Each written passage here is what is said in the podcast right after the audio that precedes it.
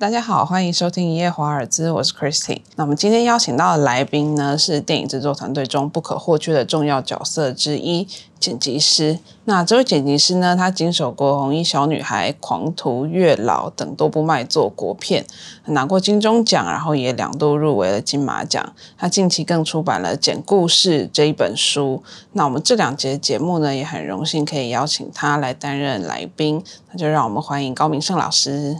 嘿，各位听众，大家好，我是高明正。我想问，就是这本《简故事》这本书，它是应该算是您从二十四岁到三十七岁一路走来的，就是经验分享跟一些累积嘛。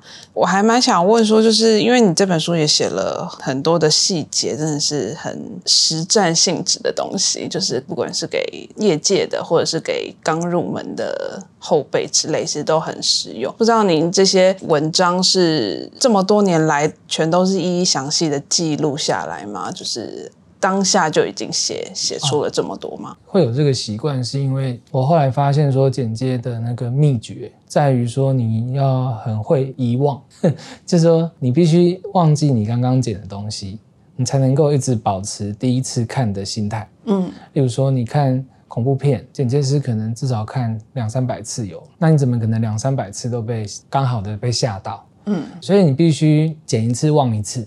啊，你忘记了以后，你才能够去再一次用观众的眼睛去看这个东西，你就会再一次被吓到，然后来检查自己有没有做得好。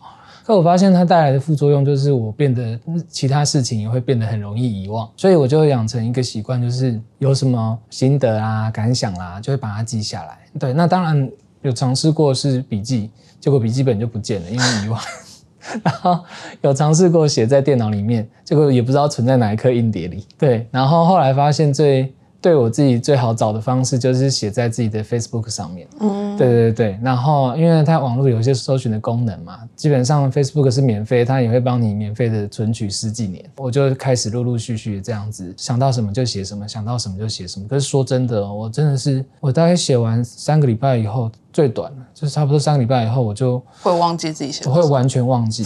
对，然后 如果说有人分享或是干嘛，我想说，哦，这是写的不错，哎，靠，原来是我自己写。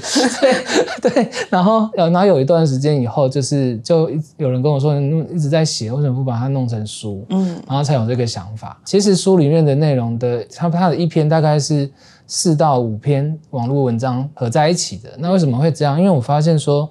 就是比如说讲恐怖电影，我可能这十几年来，每隔两三年就会有一个新的体悟，就写进去，然后是在同一个主题里面打转。嗯，对，那它分开刊载也不对。取一篇也有点可惜，然后后来就都把它全部融会贯通。所以虽然说是网络文章的集合，但其实大量的修整。对它看起来很不像是具有时效，它反而就是像你重新把它，甚至在写过、重新写过一遍的感觉。对，有很近期，就比如说你弹奏啊、弹什么，但是就很不像横跨了这么多年的时间，就是真的是全部再重新润过，然后再修订。对。然后真的总共十七万字嘛？你刚刚提到，差不多写了三个月吧。哦，就刚好是疫情三级警戒那一阵子。嗯，对对，要闲闲着没事干，然后就一直写这样。所以你还是很习惯用文字去表达自己想法的人，对吧？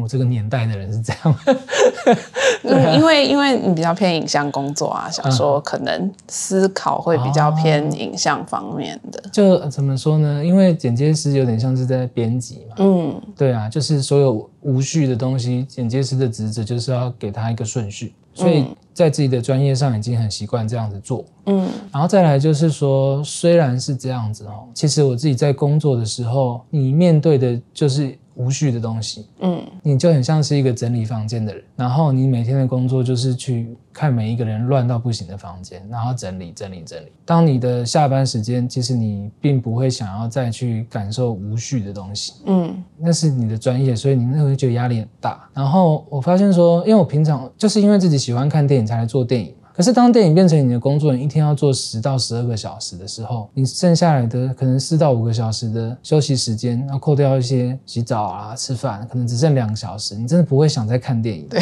确实，你会觉得很烦。然后我后来发现说，就是我会喜欢看文字，读什么都可以，就是文字的顺序会让我觉得很疗愈，就好像你去了一个超级干净的房间那种感觉。哦，对对对，所以或许以前也是在看，然后后来加上后来这个习性，然后慢慢就很习惯文字。但我看你书中的，应该其实你平常看片量也蛮大的吧？对啊，对，我看你就是国内外的电影都写了蛮多的，嗯就这么多的时间，就看片变成是工作，嗯，工作时间内有空闲就是看片，所以会去参考就是其他作品的简介吗？就是以前呢？会去参考，但不是不是你们想象那种参考，而是说会一直去看最新的流行是什么。嗯，就是最新的剪接方式跟怎么去，对啊，嗯价值观啊，嗯像现在的电影，我会觉得说疫情前后差很多。疫情后就是沙丘啦、蝙蝠侠啦，或是最近很流行的微笑啦，你会嗯发现它其实是偏慢，画面是偏静止，摄影机不会动来动去。我发现现在的人更喜欢这样子的美学，好像有点跟 IG 有点关系，怎么说，因为 IG 的画面都是静态的啊。嗯 IG 的颜色、色调也都是对比度很高的，嗯那又回到这样子的风格，有点库伯利克的电影的风格。嗯以前常常我在做鬼片的时候，导演跟我说他想参考《鬼店》《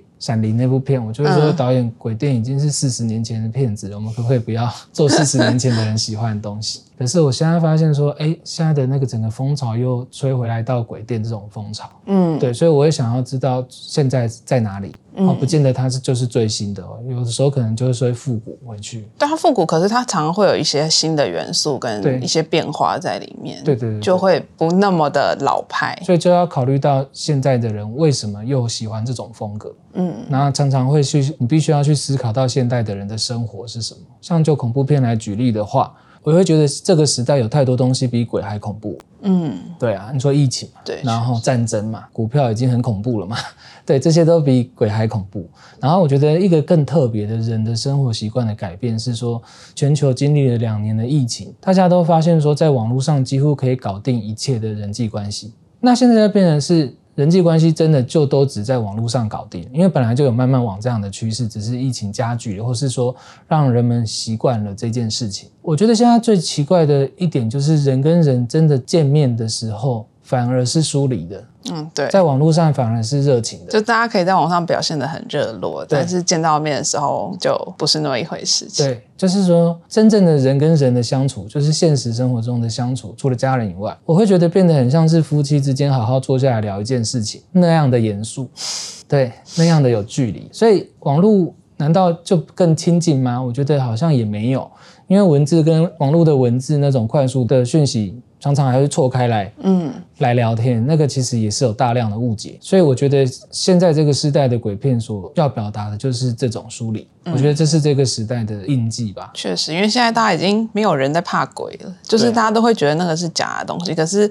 就像你书写，就是呃有原生恐惧这件事情，那反而是大家更害怕的。对啊，鬼有出来的我都不是很怕，对鬼没出来的我觉得很可怕。而且纵观恐怖片的历史，鬼嘛，鬼就是死掉的人嘛，嗯，其实他也只是在某个时期流行而已。对，对啊，那个时期刚好就是九零年代、两千年，然后那个时候可能是世界经济最好的时候，然后人跟人之间会害来害去的时候，所以我们会怕人，对，然后只是把它当成死掉的人，对，不管你是去欺负人，还是你被欺负，你都有那样的冤屈在里面。嗯，对对对对，可能在更早的时候，科学怪人啊，那个时候都是在讲科学如果出错了会怎么办。对，对，因为那个时候很多新的科技，又或者是核子弹的威胁，嗯，对，所以其实恐怖片不一定是鬼片，所以说我们必须要去察觉到人内心的恐惧是什么，而恐怖片只是帮助观众在电影院把恐惧放大。叫出来，因为其实在现实生活中，在全世界的文化，害怕都是懦弱的表现，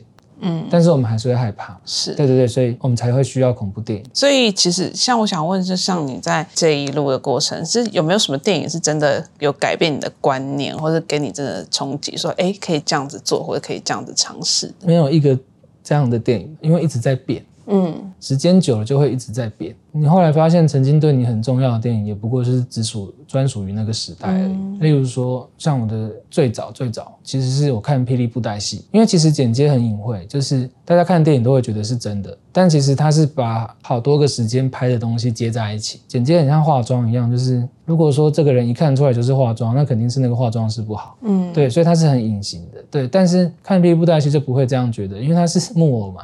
嗯，你看着真的很开心，可是你总会想到说他们怎么让木偶动起来，动得这么流畅，看不到操作的痕迹。嗯，对，所以我是以前很喜欢看霹雳布袋戏，有一天想要去看他怎么拍。嗯，然后试着去拆解它的拍法，才发现是这样拍。可是当你在拆解镜头跟镜头之间的连接的时候，其实你就是在了解剪接了。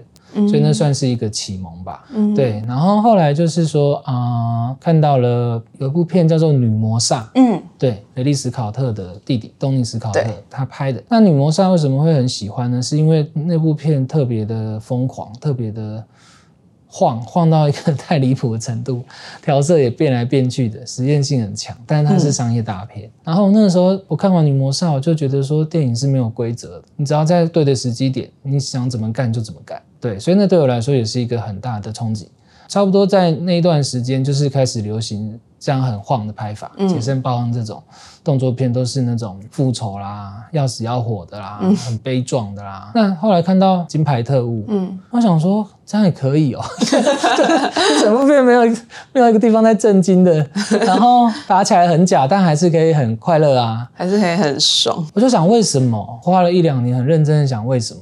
我后来发现说，他不是在拍一个真的故事，他是在拍电玩游戏。嗯，现在的人可能治安太好了，我们对暴力最近的距离就是电玩游戏。嗯，对，所以动作片反而取材自电玩游戏，带给你在电玩的暴力的感受。所以你会发现说，电影一直在改变。那当然还有一个，我觉得电影业、电影美学近期最大的成就，应该就是漫威影业。嗯，对，因为它让电影影集化了。还成功，以前人家都说续集拍不过第三集，第三集以后一定会很难难看。对，那我已经拍了二十几集了，到现在还在继续的在滚动着，而且仿效他的都没有成功过的。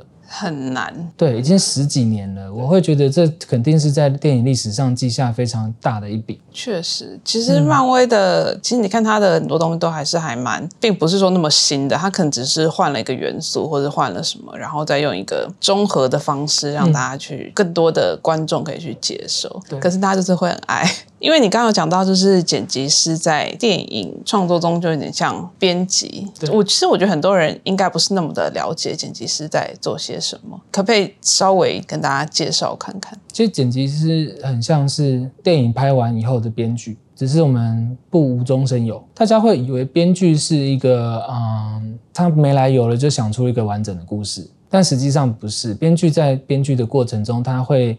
啊，那个点子是慢慢出来的，嗯，常常会有点子太多的时候，那就要经过那个编辑跟整理嘛，就是所谓编剧的编这这个部分。对对对，那编剧要怎么知道说点子太少，他也必须要把它放在一个架构里面去检视，嗯，还缺什么，还需要什么。所以说，剪接师基本上就是在做这件事情，嗯，只是我们的东西并不是无中生有，对。那然而编剧的东西其实也不是无中生有，因为他一定是有去访问啊，有改编啊，又或是取材自自己的生活经验的。某一个切片啊，所以剪接师就很像编剧在收集各式各样的资料，把它变成一个结构非常紧密的故事。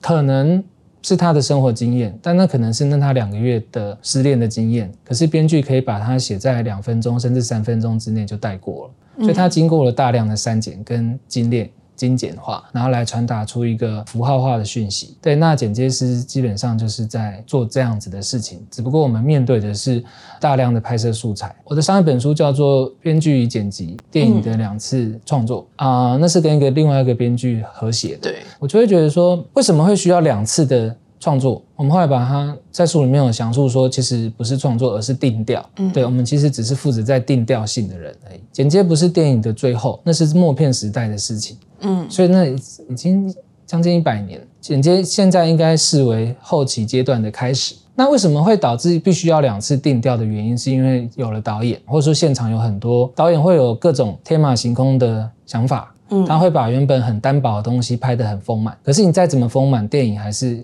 一个半小时到两个小时的篇幅，它需要被精炼。好，然后还有一些不可抗拒的因素，什么台风啊、下雨啦、演员受伤啊，导致它的拍摄的内容必须更改做法，渐渐的偏离剧本。嗯，对。那剪接师就是在剧本的精神上再去做一个定调，定出一个既符合，也不是既符合，得符合嘛，因为就是你就只有这些素材而已，让这些素材可以发挥到他们的优势，然后又跟原本剧本的精神几乎是一样的。嗯，精神一样就好，那个细节可以不大相同，倒是没关系，因为文字跟影像本来就是截然不同的东西。嗯，对对对，所以我们的职责就是在做这件事情。是不是有很多的导演也是神借着电影自己剪这样？没有没有很多，没有就是很逊的导演才会这样。但至少会参与，会有一定程度的参与，就是哪边要取舍啊。导演基本上每一个阶段都参与，嗯，就是演员演戏的时候，导演也在现场，嗯，在他们去看景的时候，导演在现场做配乐。做调色的时候，导演也在现场。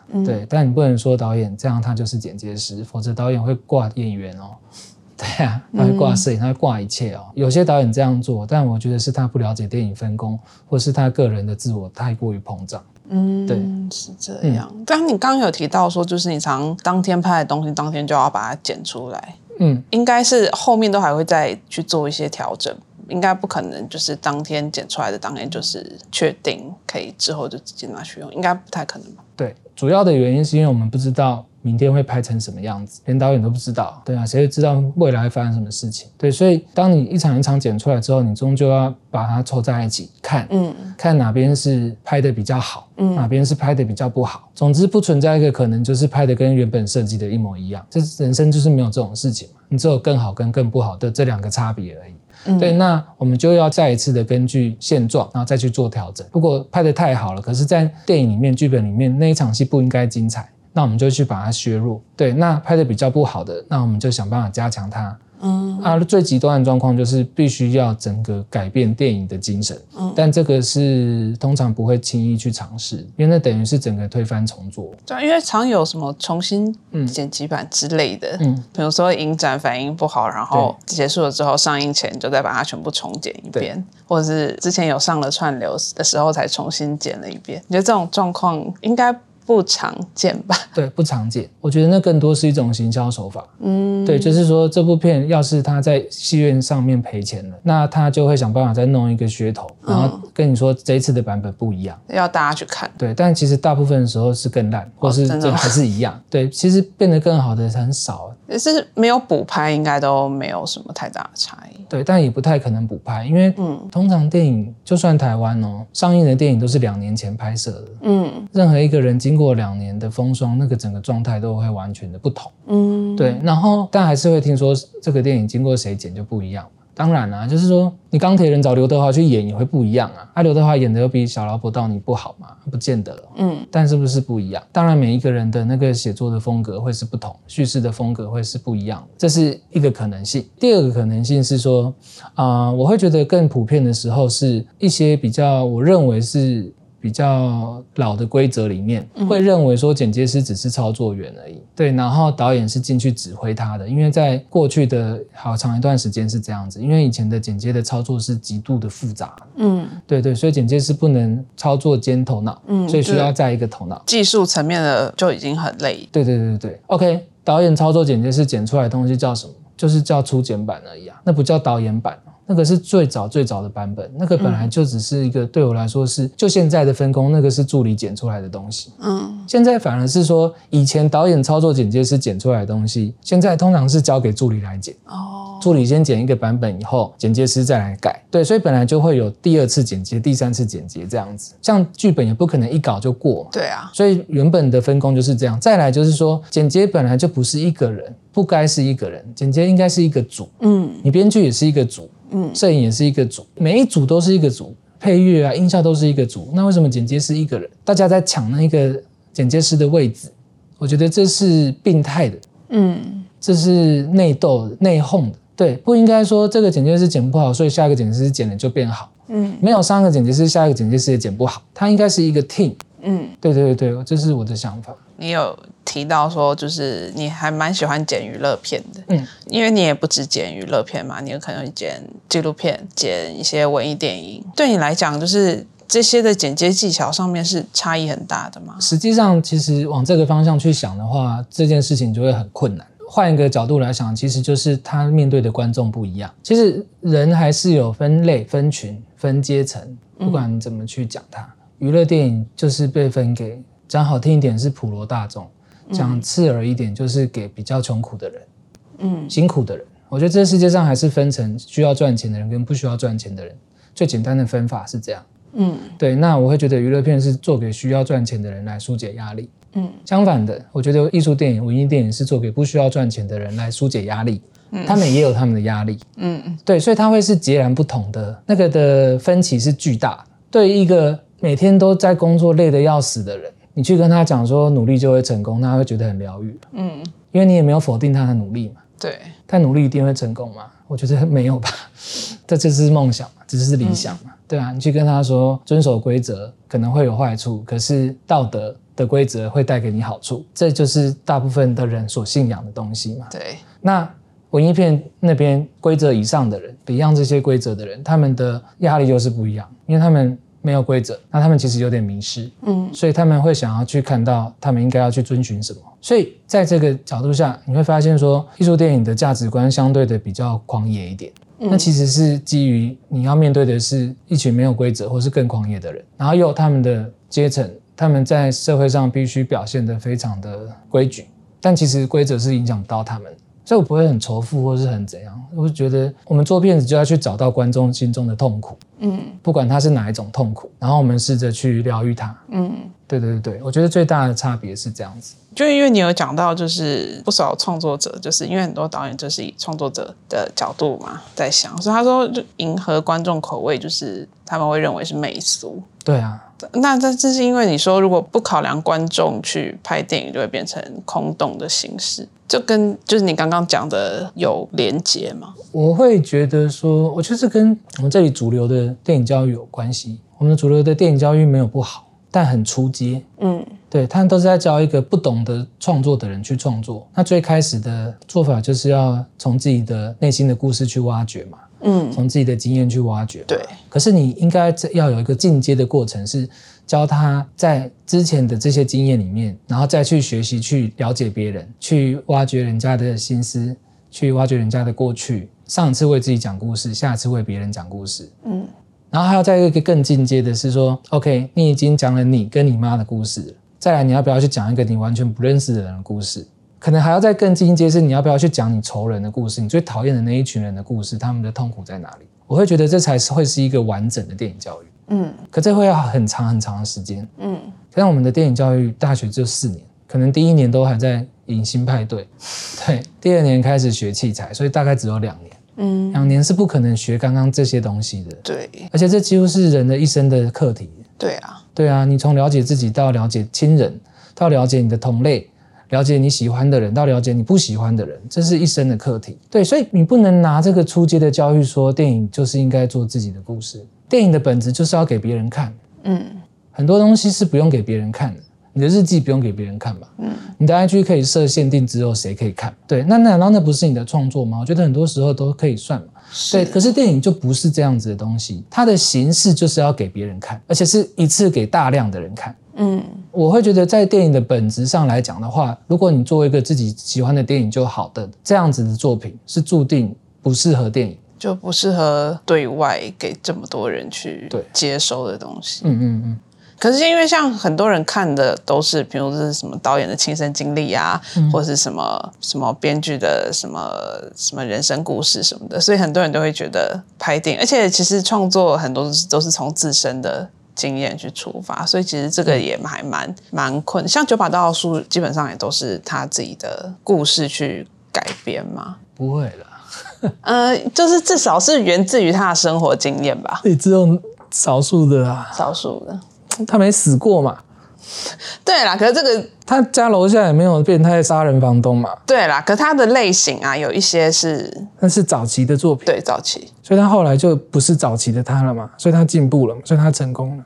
金庸也不是写自己的故事啊，对啦，爱伦坡也不是写自己的故事啊，村上春树也不是写自己的故事啊。诺兰拍的东西全部是世界上不会发生的事情。对，可是他们那种东西细节，或是某一个什么人物的情感投射，或者某一个人物的生命的投射，好了，就是是他们自己的，就会变成他们自己的故事，不见得一定百分之百了。对，但是还是有很多创作者的印记在里面。对，就是因为你不管你去了解谁，都是你去了解他，嗯，所以你的观点是不会消失的，嗯，所以就算你为别人做电影，你也不会消失的，嗯，对，但你必须要去了解别人。那谢谢今天高明胜老师的分享。那《简故事》这本书呢，是由原点出版，现在各大书店跟各大通路都可以买到。如果各位听众喜欢我们本集的内容，也欢迎透过粉丝专业一夜华尔兹以及各收听平台给我们建议与回馈。那谢谢老师，谢谢大家。好，谢谢。